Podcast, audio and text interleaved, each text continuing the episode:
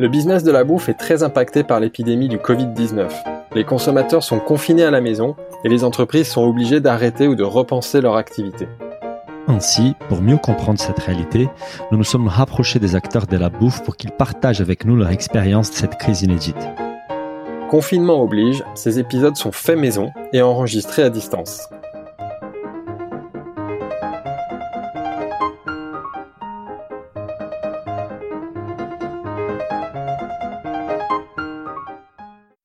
Bonjour à toutes et à tous. Je suis comme d'habitude avec mon associé virtuel Philibert. Bonjour Philibert. Bonjour Daniel. Oui, virtuel en ce moment, en effet, on est obligé. Voilà. Euh, notre invité aujourd'hui est Nicolas Alary, euh, cofondateur du restaurant, ou, plutôt des restaurants, parce qu'il en a deux, euh, Rolly Belly dans les 10e arrondissement de Paris. Bonjour Nicolas. Bonjour à tous les deux. Euh, Nicolas, on t'a vu beaucoup en fait ces dimanches sur les réseaux sociaux, euh, sur l'Instagram de Rolly Belly et surtout sur une, vidéo qui a été faite par Adrien Gonzalez pour les Parisiens, euh, où on voyait toi et ton associé Sarah qui mettaient un, effort dédingue en fait avec vos équipes pour savoir presque une tonne des produits que vous aviez au restaurant et que vous vous étiez pas en mesure de les vendre parce que vous étiez obligé de les fermer. on aimerait que tu, si possible, est-ce que tu pourrais revenir sur cette folle soirée des samedis où tu as pris la nouvelle et la journée dès les dimanches, comment vous avez mis ça en place et, qu'est-ce que quels sont tes ressentis par rapport à cette expérience-là? Ouais, bah écoute, du coup, euh, samedi, nous, on était, euh, c'est très rare et pourtant, on, je sais pas pourquoi, on a dû sentir quelque chose allait se passer. On est sorti euh, dîner chez Fagio, un resto qu'on aime bien mhm. avec Sarah, et on est sorti avec Louis, quelque chose qui n'était pas arrivé depuis très longtemps. Donc, on était au resto, on allait recevoir notre commande, on allait manger, on allait passer à table, et là, on a, on a une petite plateforme de discussion pour les, entre nous, entre les, les employés et tout ça, qui s'appelle Flock. C'est comme Slack, mais voilà, c'est par Google, bref. Ouais. Et on reçoit une notification de d'une de nos cuistots qui nous dit euh, voilà ça vient de tomber, euh, fermeture des restaurants, bars, cafés euh, à partir de minuit ce soir. Et là, c'est vrai que c'est un peu le coup de massue. C'est le coup de massue pour moi parce que je savais que ça allait arriver, mais on pensait qu'on allait avoir peut-être une petite semaine pour se préparer à ça. C'est le, le, côté un peu immédiat euh, qui tombe comme ça un peu sans préavis qui nous a vraiment coupé le souffle. Et, euh, et surtout, je pense que le plus dur, ça a été pour ma pour ma compagne Sarah, ma partenaire, puisque elle, elle gère aussi vraiment la partie logistique de euh, d'approvisionnement des frigos, etc. moi, je mhm. pense que ça m'a choqué sur le fait, et elle, ça l'a choqué sur la logistique parce que je pense que d'un coup, elle s'est dit, OK, j'ai les frigos qui sont pleins parce qu'en fait, nous, on n'avait pas ralenti trop la cadence des restaurants parce qu'on avait eu cette chance que jusqu'au, jusqu'à la fin, jusqu'au début de, euh, de la fermeture des restaurants, nous, on était euh, quasiment euh, à 100% de l'activité actuelle, 80, 90, 100%. Sur tous les week-ends, on n'avait aucune, aucune baisse de régime. Donc, on avait mhm. continué à faire nos commandes, on avait continué à, à, faire les approvisionnements comme d'habitude. Et donc, du mhm. coup, on avait, on avait effectivement, comme tu l'as dit, à peu près l'équivalent de 600 couverts dans les frigos, sachant qu'il n'y a pas de livraison le dimanche, donc il y avait déjà un peu de mise en place pour le lundi aussi. Euh, sur les deux restaurants, voilà, on était à peu près à une tonne, une tonne de produits euh, stockés entre les chambres froides et les frigos. Voilà, au moment où la note est tombée. Et c'est qu'on voit dans la vidéo d'Adrien Gonzalez, on voit euh, donc Sarah, ton associé, qui est en larmes parce qu'elle réalise qu'il y a une de, produits qui vont malheureusement finir à la poubelle, c'est ça? Ouais, ce qu'il faut comprendre avec Sarah, c'est quelqu'un qui a vraiment le gâchis alimentaire euh, euh, tout le temps euh, en tête. En fait, c'est vraiment une restaurateur, une restauratrice qui prend son rôle à cœur. Elle pense qu'on a une vraie responsabilité en tant que restaurant, surtout un restaurant comme Olibelli. On fait pas 10, 20, 30 couverts, on fait vraiment des quantités de couverts qui sont énormes assez tôt et surtout depuis qu'on a le grand Olibelli depuis 2000, 2017. Euh, elle se sent d'autant plus responsable sur notre impact en termes de, de quantité de, de, de, déchets. Donc on recycle 100% de nos biodéchets, euh, on ne gâche rien, euh, on a un système, un fonctionnement qui fait qu'on a très très très peu de pertes, voire zéro perte. Et en fait, nous, quand on a une fermeture annoncée, on ferme trois fois par an euh, pour environ 10 jours, on, on commence à s'organiser logistiquement 15 jours avant pour faire le dernier service. Et d'ailleurs, c'est moi, ça m'impressionne toujours et j'en serais parfaitement incapable et je lui ai dit, ce qui fait que le dernier jour de service qui est souvent un dimanche, donc on fait 600 couverts et quand on sert le dernier couvert, il reste rien dans les frigos. C'est une machine qui est... il y a plus de stock. C'est une machine qui est parfaitement huilée. Elle, elle a vraiment un esprit qui est très très organisé et donc quand on dit ok on va fermer, par exemple, on venait de fermer le 10 février, j'étais là et donc le, le, 10 février quand on a fait notre dernier service, qu'on a envoyé notre dernier couvert, il restait quasiment rien dans les frigos. Le, peu qui restait, on l'a pris à la maison et on l'a distribué euh, aux équipes. Donc on arrive à passer de 600 à 0 en ne gâchant pas une miette. Sauf que là, avec l'annonce du gouvernement, on était dans une logique qui était inverse. Euh, la locomotive, elle était à 100%. On avait, on fonctionnait normalement. L'annonce du jeudi soir ne laissait pas sous-entendre qu'on allait devoir fermer. Euh, le président, il, il, il a dit que c'était grave et qu'il fallait voilà se, être prudent, mais il n'y avait pas d'annonce comme quoi on allait fermer. Donc nous, on a continué à fonctionner comme d'habitude puisqu'on avait des clients comme d'habitude. Et donc là, pour le coup, on est passé de, de, de 600 couverts à zéro en l'espace de 4 heures euh, sans être du tout, du tout préparé. Et du coup, comment t'as, comment vous avez réagi à ce moment-là? Donc tout de suite, vous avez eu l'idée. Enfin, qu'est-ce, comment t'as réagi, ouais? Du coup, euh, j'ai voulu rassurer Sarah. Je lui ai dit que de toute façon, on avait la chance d'être un restaurant qui était quand même très suivi, avec une vraie communauté autour. Et donc, si demain on prenait la décision de, euh, elle, elle a, à aucun moment elle a eu une notion financière. Elle n'a pas pensé à ce que représentaient ces 1000 kilos de mise en place. C'était pas un problème mmh d'argent. C'était vraiment pour l'impact environnemental et elle, elle, est impossible. Enfin, ça aurait été juste physiquement, elle aurait pas pu tout mettre dans une poubelle ou deux poubelles ou dix poubelles le, nombre de containers qu'il aurait fallu. Donc je l'ai rassuré là-dessus. Je lui ai dit écoute, nous on a quand, on a quand même beaucoup de gens qui nous suivent. Si demain on dit voilà, on va ouvrir la porte et on va tout vous donner, euh, je peux t'assurer qu'il y aura plus rien à la fin de la journée. Donc ça, ça l'a rassuré. Euh, on a un petit peu concerté avec nos managers, nos chefs d'équipe. On s'est donné rendez-vous avec une équipe euh, squelette le lendemain à 11 h au restaurant euh, la salle, c'est. Vous étiez combien au restaurant euh, euh, dimanche? On a essayé de respecter les consignes, donc on a essayé de ramener un minimum de gens. Il y a une anecdote qui est mignonne sur à, ce propos-là, c'est que nous on a fait venir 12 personnes euh, entre la cuisine là-bas, le pardon, entre la cuisine, euh, le bar et la salle, mais en fait on a 34 salariés et tout le monde est venu malgré qu'on ait demandé qu'à 12 personnes de venir. Donc euh, au fur et à mesure de la journée, ils se sont tous présentés pour filer un coup de main. Et au final, on était au complet, donc on a fait déjà on a fait un, un dernier grand repas tous ensemble où on a fait une grande table commune on a mangé un maximum à 34 et après euh, donc à 11 heures on s'est donné rendez-vous sur place. La cuisine tout de suite s'est mis en action pour essayer de d'abord voir ce qui était le plus périssable et délaisser les plus courtes. Euh, et après, il a fallu euh, portionner tout ça. Euh, par exemple, si on a une 10 kilos de salade, il faut faire un certain nombre de petites portions parce que si mhm. Sarah, ce qu'elle avait peur, c'était de distribuer et que les gens jettent de l'autre côté. Donc, il fallait donner des, des, quantités qui soient utilisables et des quantités mhm. qui soient qui soient cuisinables. Et voilà, pour pas que les gens se retrouvent avec trop de quelque chose et qu'ils finissent par jeter. Le but, c'était vraiment de, que rien ne finisse à la poubelle. C'est qu'on a vu sur la vidéo, c'est que quand même, comme tu disais, il y avait une queue mais, mais incroyable qui faisait les tours de la rue, etc. Et que chacun ramenait un peu ses contenants. Et je voyais même Sarah qui mettait des petites étiquettes avec des délaissés, des pour chaque produit, notamment nouveaux produits, des choses comme ça. Euh, donc tout de suite, en fait, la, la communauté Rolibelli, elle a, elle a répondu présent et elle était là, quoi. Ouais, tout à fait. En plus, euh, c'est vrai que voilà, Sarah, elle est très dans le détail une fois de plus, ça en revient à la responsabilité. Pour elle, si on distribue de la nourriture, on a une responsabilité vis-à-vis des DLC, vis-à-vis des quantités et aussi vis-à-vis des contenants. Euh, pour elle, distribuer une tonne de mise en place dans des boîtes à emporter, c'était pas une démarche qui était une démarche euh, éco-responsable. Alors c'est sûr qu'on est dans une période où il faut être très prudent sur la cross-contamination. Il faut faire attention à la manière dont on manipule tous ces éléments extérieurs, tous ces contenants extérieurs.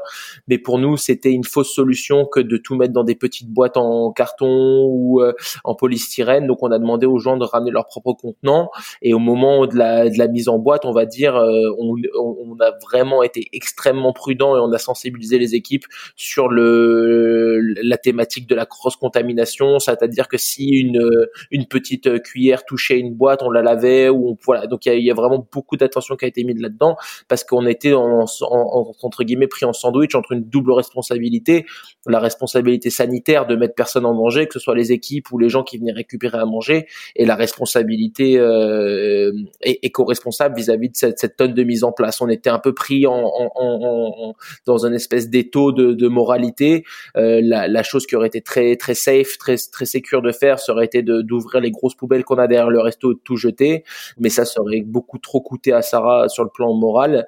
C'était des trucs, enfin c'est même en termes même vis-à-vis de nos cuisiniers qui avaient passé tout ce temps à préparer donc il a fallu euh, accepter euh, une, petite prise de risque euh, en ce qui concerne le sanitaire, mais euh, les équipes ont l'habitude de toute façon d'être très prudentes, euh, coronavirus ou non.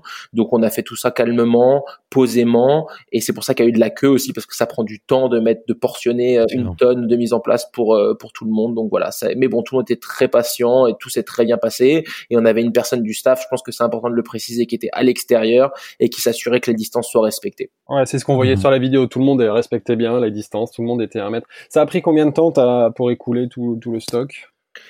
Écoute, euh, on avait donné rendez-vous à 15h30 devant Olibelli. Euh, on a mangé un bout. Après, on a tout, on s'est mis en place. On a mis en place une, petite chaîne euh, logistique. Donc moi, j'étais devant au niveau de la porte. On a laissé rentrer personne dans le restaurant pour les raisons que tu imagines. moi, je suis resté devant. Euh, J'avais deux personnes qui s'occupaient de. Enfin, moi, je récupérais les sacs. Je les passais à, à, à, deux employés de salle qui les amenaient en cuisine au fond du restaurant. Et on avait environ 6-7 euh, cuisiniers qui chargeait les boîtes et après les sacs me revenaient. On a fait une sorte de, de chaîne comme ça qui a duré de mémoire environ pendant 2 heures, 2h30. Ah euh, rapide finalement. C'est parti assez vite finalement. Voilà. Une fois qu'on est rentré dans un rythme, après euh, on a été assez rapide euh, et après on demande aux gens voilà vous êtes combien à la maison? Deux personnes, trois personnes, quatre personnes, cinq personnes. On a eu aussi, je pense que c'est important de le préciser parce que c'est quelque chose qui nous a été un, très légèrement reproché après, c'est de pas avoir donné aux associations. Il faut quand même préciser qu'il y a deux associations qui sont venues aussi chercher à qui on a donné énormément, énormément de nourriture.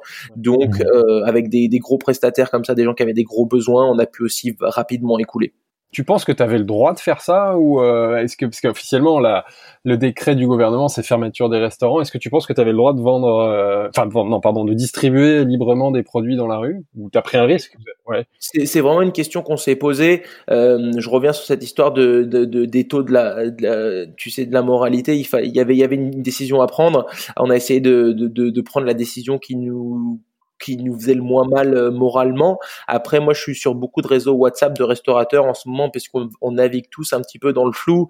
Il y a ces grandes annonces qui sont faites aux 20 heures avec des prises de, de, des prises de décision qui sont qui sont massives et qui sont historiques et personne sait vraiment trop comment les naviguer. Même une semaine après l'annonce de, de, samedi dernier, on est aujourd'hui vendredi, euh, sur nos groupes WhatsApp de restaurateurs, il y a encore énormément de flou, que ce soit même au niveau de chez nos comptables, etc. Donc personne sait vraiment trop comment naviguer tout ça. Donc on a fait une sorte d'action du cœur. On savait pas trop où on se situait au niveau de la, légalité. On a eu peur même que la police vienne nous fermer puisqu'il y avait des, rumeurs qui circulaient sur les réseaux d'autres restaurants qui avaient distribué avaient été fermés par la police. Si on avait dû être fermé, ça aurait été triste, on l'aurait fait, mais voilà, nous personne s'est présenté malgré la queue que tu as vu sur la vidéo du Parisien. On a pu aller jusqu'au bout de la collecte, enfin de la distribution. Tu, sais si ces, rumeurs se sont confirmées? Est-ce que vraiment la police a fait fermer des restaurants qui distribuaient gratuitement des, j'ai entendu parler d'un restaurant, mais il y avait il y avait une question sanitaire aussi puisqu'ils distribuaient de la viande crue, etc. Euh, donc nous, on était quand même sur des DLC, des produits qui étaient beaucoup moins sensibles, et puis surtout, on était organisé. Comme je te le disais, l'existence avait été euh, avait été respectée. Été respectée. Même si la police était venue, je pense qu'ils auraient, ils auraient laissé faire. J'espère qu'il y aurait eu un peu de tolérance. Ouais, j'espère qu'il y aurait eu un petit peu de tolérance. Le public, il venait essentiellement de tes réseaux sociaux. C'est, t'as un gros compte Instagram. Tu penses que les gens venaient massivement d'Instagram, c'est ça? Ouais, je pense que c'était à peu près 100% de 100% euh, des gens présents avaient entendu parler de l'action via Instagram. C'est la, j'ai envie de dire, c'est la beauté de la plateforme, c'est l'instantanéité. C'est-à-dire qu'à 11 heures, on savait pas trop encore quand, comment et à quelle heure. Je crois qu'une heure avant, j'ai posté l'horaire euh, l'horaire définitif de l'action et ça nous a permis de d'écouler les stocks en deux heures. Donc euh, après, chacun pense ce qu'il veut des, des, des, plateformes et des réseaux, mais c'est vrai que dans notre cas, ça a été assez salvateur parce ah, que rassembler autant de gens aussi rapidement, je sais pas comment on peut faire autrement. Mhm. Et, tu disais qu'en fait la démarche n'était pas du tout. Euh, en fait, Sarah s'est jamais posé la question financière de, du dégât, euh, mais quand même euh, cette quantité énorme de nourriture, ça représente un, coût important. Est-ce que tu, tu, as déjà fait l'exercice d'estimer combien d'argent ça représentait les stocks que vous aviez? Oui, bah du coup on a été contraint de faire l'exercice après pour tout ce qui est assurance, même si on n'est pas certain encore que cette perte va être couverte. Nous, mhm. euh, on, a ressorti les factures, on a pris des photos de tous les frigos avant la distribution et on estime que euh, on avait à peu près 10 000 euros de marchandises qui ont été redistribuées parce qu'il y avait il y avait des produits euh, chers, il y a tout est forcément bio chez Olibelli. si on prend en compte aussi le, le coût de la transformation par les salariés, euh, je pense qu'on est euh, facilement dans, dans, dans, dans, les 10 000 euros, voire même un petit peu plus. D'accord. Mhm. On était avec euh, Stéphane Gégaud de, de la Migin, donc qui a lancé une pétition pour que euh, l'État fasse une déclaration de des Catastrophe catastrophes euh, euh, sanitaire, ouais. sanitaires, voilà, naturelles sanitaires. Et donc, euh, bah, je suppose que tu as entendu parler. Tu en penses quoi de cette démarche? Oui, ben moi, il faut dire que Stéphane, je le connais bien. On est sur les mêmes euh, sur les mêmes groupes WhatsApp et Instagram de discussion. Euh, et puis c'est marrant parce qu'on est souvent interviewés l'un après l'autre. Quand il y avait eu les grèves, les grèves historiques aussi au mois de décembre, janvier, on avait été interviewés euh, dans la même journée parce que je pense qu'on est tous les deux des restaurateurs qui dépassent un peu le cadre de nos fonctions. On essaye aussi d'aller un petit peu plus loin dans ce qu'on peut proposer. Et Stéphane, lui, Mhm. il a vraiment pris euh, euh, sur lui-même de, de, de mener un petit peu la charge vers les assureurs qui euh, jouent à cache-cache et je pense que vous en avez parlé avec lui, essaye de, de, de, de compenser au minimum euh, vis-à-vis de cette crise. Euh, Voilà, je pense que son action elle est louable et moi je l'ai je l'ai relayé au maximum sur mes réseaux et je pense la, enfin j'ai checké le, le, le, le compte euh, le compteur il y a il y a 48 heures, on était largement aux 7500 signatures. Je pense qu'il y en a eu beaucoup plus d'ici là. Ah là, on est il, à a dé- 27 000 déjà. il a dépassé, ouais, c'est ça. Ouais, bah, c'est mérité. Si on parle un peu de ton quotidien aujourd'hui, d'abord pro, toi ton, ton activité elle est complètement à l'arrêt ou tu t'envisages de faire de la vente à emporter, de faire d'autres choses ou t'es complètement à l'arrêt? Alors nous, on est à l'arrêt pour plusieurs raisons. Déjà, c'est Colibelli, c'est une machine qui fonctionne d'une d'une façon très précise et on est un restaurant qui fait à manger sur place. Notre savoir-faire, il est là. On fait un petit peu de vente à emporter au Libelli 19. On faisait un peu de vente à emporter sur notre petit restaurant, mais c'était vraiment pas un des gros axes de vente. Euh, On est vraiment connu pour ce qu'on propose sur place. Donc logistiquement, on n'est pas en place et je pense que moralement aussi, on est on on- on- on n'est pas encore certain qu'on ait envie de proposer une vente à emporter. Euh, je te dis ça maintenant avec les informations que j'ai, un confinement de 15 jours, euh, une réouverture des restaurants au 15 avril sur le journal officiel. Pour l'instant, on préfère prendre une position de stand-by. Euh, on a mis, on est dans le processus de mettre nos 34 salariés en chômage partiel. Euh, pour l'instant, on est plus sur une, une, stratégie d'attente euh, et de- d'étirer au maximum la trésorerie en utilisant les leviers qui ont été mis en place par le gouvernement. Après, si demain on vient annoncer euh, une rallonge de ce confinement ou une rallonge de la fermeture des cafés-restaurants, je pense qu'on commencerait à réfléchir à la mise en place de quelque chose à emporter euh, en respectant les consignes, avec peut-être voilà un SaaS pour que les gens viennent récupérer des commandes ou se faire aider par les plateformes de livraison. Pour l'instant, si on reste sur les délais qui sont annoncés, je préfère qu'on reste tranquille et qu'on respecte les consignes pour que la, la courbe euh, du Covid tombe. Si maintenant on nous amène à, à- vers des vers des délais qui sont plus longs, il va falloir qu'on réfléchisse à une façon de remettre en marche l'activité, que ce- soit de façon du, du pour des raisons économiques ou même même des raisons. Je sais que moi nous avons des salariés qui aiment travailler et je Ouais. pense que là on est sur le, le jour 6 je pense de confinement et pour l'instant tout va bien mais c'est des gens qui ont envie de retourner au travail, qui ont besoin de cuisiner. Donc il faudra qu'on réfléchisse à comment est-ce qu'on peut repenser nos restaurants, repenser nos systèmes pour remplir notre notre rôle en respectant les consignes et euh, en faisant ce qu'il faut pour que le Covid disparaisse. Et, personnellement, comment vous vivez donc cette période des confinements? Tu nous disais avant l'enregistrement que tu que tu n'es pas à Paris. Euh, comment vous faites euh, Qu'est-ce que vous Qu'est-ce que tu fais pendant cette tes journées? J'imagine qu'une partie c'est c'est l'admin à gérer avec toutes les tous les chômages techniques et les démarches à suivre. Mais qu'est-ce que vous faites pour euh, passer les temps? Est-ce qu'il y a des, des bons plans, des astuces à partager avec nos auditeurs? Écoute, nous, c'est vrai, on a beaucoup de chance avec Sarah. Donc, on a ouvert Olibelli en octobre 2013. Donc, on est, on n'est pas des tout nouveaux. On n'est pas des anciens non plus. On est quelque part au milieu. Ça fait un moment qu'on fait ça. Et on a eu la chance en juillet dernier de pouvoir acheter une maison euh, dans le Perche. Et euh, on a eu ch- voilà, c'est, on, on prend la mesure de notre chance aujourd'hui parce qu'on a pu quitter Paris mardi avec notre petit garçon de deux ans et demi et nos deux chats. Et c'est vrai qu'on a, on a de la place dans ce confinement et, et, et- on, on essaie de rester en contact avec nos équipes et, euh, et même nos collègues qui n'ont pas forcément cette chance. Donc c'est vrai que nous, on se sent avant tout chanceux pendant cette période de confinement puisqu'on est, on est plutôt à l'aise dans, dans le cadre dans lequel on, on est confiné. Après, malgré tout, euh, et c'est assez étrange, j'en ai parlé un peu sur, sur mon compte Instagram aussi, euh, l'esprit sait parfaitement qu'on n'est pas en vacances. Bizarrement, ça ça n'a vraiment pas des airs de vacances. Il y a un stress, il y a une incertitude, on ne sait pas ce qui se passe, on ne sait pas vers quoi on va. Et il y a beaucoup d'informations qui circulent sur nos groupes WhatsApp de restaurateurs, sur le site du gouvernement, sur même les chacun partage un peu les courriers reçus par ses comptables. Tout le monde tâtonne un petit peu, donc c'est des journées qui sont un peu qui sont un peu dans le flou. C'est des journées qui sont un peu en suspens. C'est une sorte de temps hors du temps. Après, euh, dans dans dans une situation qui n'est idéale pour personne, on, on, a un petit peu la meilleure des situations et on, on est on est super euh, on est super, euh, enfin, on, se rend compte de notre chance à ce niveau-là. Euh, et, après, voilà, donc les journées, c'est vrai qu'elles se partagent entre s'occuper de notre petit garçon, même s'il a que deux ans et demi, euh, l'école à laquelle il va nous a donné des petits devoirs à lui faire faire. on prend, on essaie de prendre l'air un petit peu, ben, en respectant les consignes, mais on est assez isolé là où on est, donc on essaie de, de prendre l'air. En plus, j'ai envie de dire ironiquement, le temps est assez magnifique, donc on essaie d'en profiter un petit peu.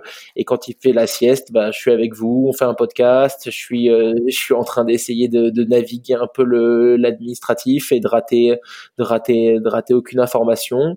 Et puis voilà, il y a quand même deux Libelli, c'est quand même deux, deux gros établissements, donc euh, logistiquement, financièrement, c'est assez, c'est assez lourd à, à naviguer dans ces moments-là. Il faut être sûr que la trésorerie dure, parce que comme je vous disais, là on nous parle du 15 avril au journal officiel pour une réouverture. Ça, je suis assez serein qu'on puisse y arriver avec le chômage partiel et avec la trésorerie qu'on a aujourd'hui. Par contre, si ça devient euh, mai ou juin, euh, sans être alarmiste, mais c'est des, c'est des délais qui sont qui circulent. C'est des scénarios qu'on entend, ouais, c'est ça. Exactement ça, ça va pas se naviguer de la même manière. Donc, écoute, on, je pense qu'on est à la fois sur du jour le jour et à la fois il y a une partie de notre esprit qui réfléchit au long terme et à voir comment on va, comment on va apprendre à travailler dans les semaines à venir.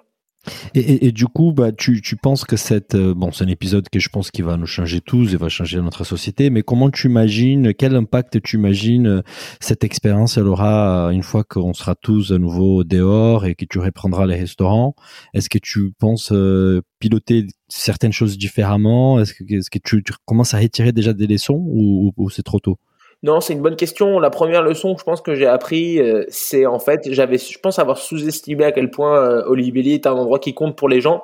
C'est vrai qu'on a reçu euh, et j'ai communiqué là-dessus tellement de messages bah, suite au, à la vidéo de dimanche, donc la redistribution, euh, mais aussi en général des gens qui nous envoient des messages d'un petit peu partout et qui veulent être sûrs que Olibelli sera bien là à la réouverture et, et qui ont peur que l'endroit disparaisse. Donc ça m'a, s'il y a une chose que le Covid ou cette situation m'a permis, nous a permis de, de réaliser, c'est, c'est, l'importance que ce lieu a dans la vie de beaucoup de personnes. Donc ça c'était, ça, sur le pilotage ensuite, j'ai vraiment envie de, le jour ou la veille du jour où on va réouvrir, j'ai vraiment envie d'asseoir nos équipes et, et de leur rappeler à quel point c'est un endroit qui compte.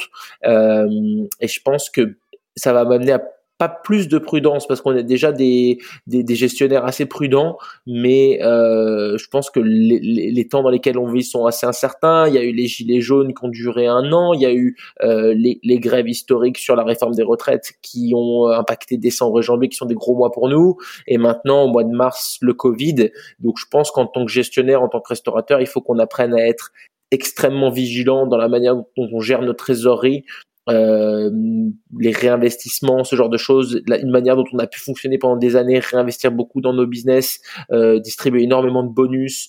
Euh, enfin, c'est la manière dont nous on, fonctionne avec Sarah. Essayer de, de, concilier ça, une sorte de bienveillance financière pour nos salariés, tout en prévoyant pour des jours qui qui soient moins moins évidents comme euh, ceux qu'on traverse en ce moment garder une assise financière et de la trésorerie pour voir venir en cas de crise. Complètement. Je pense que maintenant c'est essentiel de fonctionner comme ça. Le Covid, je pense, va faire réaliser à beaucoup qu'il faut avoir, euh, si possible, deux trois mois de trésorerie euh, euh, dans, à la banque, puisque malheureusement c'est quelque chose qui, qui, peut arriver. On le sait maintenant. C'est des scénarios probables. Ouais. Mm, mm. Euh, bon, Nico, je pense que est-ce qu'il y a d'autres choses que tu souhaites nous dire euh, ou non, bah écoute, j'en profite pour passer un bonjour à tous les euh, les amis euh, du de la restauration. Et j'espère que tout le monde va bien. Et euh, et puis j'espère que que un, un, maximum d'entre d'entre nous vont être capables d'être là pour réouvrir quand on pourra réouvrir. Et, et qu'on n'hésite pas bien sûr à me contacter si je peux aider d'une manière ou d'une autre. On souhaite Ouais, moi aussi. Et je profite parce que télétravail oblige. J'ai ma chérie qui est à côté et qui me, et qui me pose la question quand est-ce que Rolly Belly va sortir un livre des recettes? Est-ce que c'est quelque chose qui est dans les tuyaux? Écoute, on a eu pas mal de messages, là même beaucoup de messages. J'ai mis une photo d'une quiche que Sarah a fait hier soir pour le dîner, et tout le monde disait la recette, la recette, parce qu'il y a pas mal de recettes, mais un peu compliquées qui tournent en ce moment de, de chefs qui sont euh, qui sont en confinement.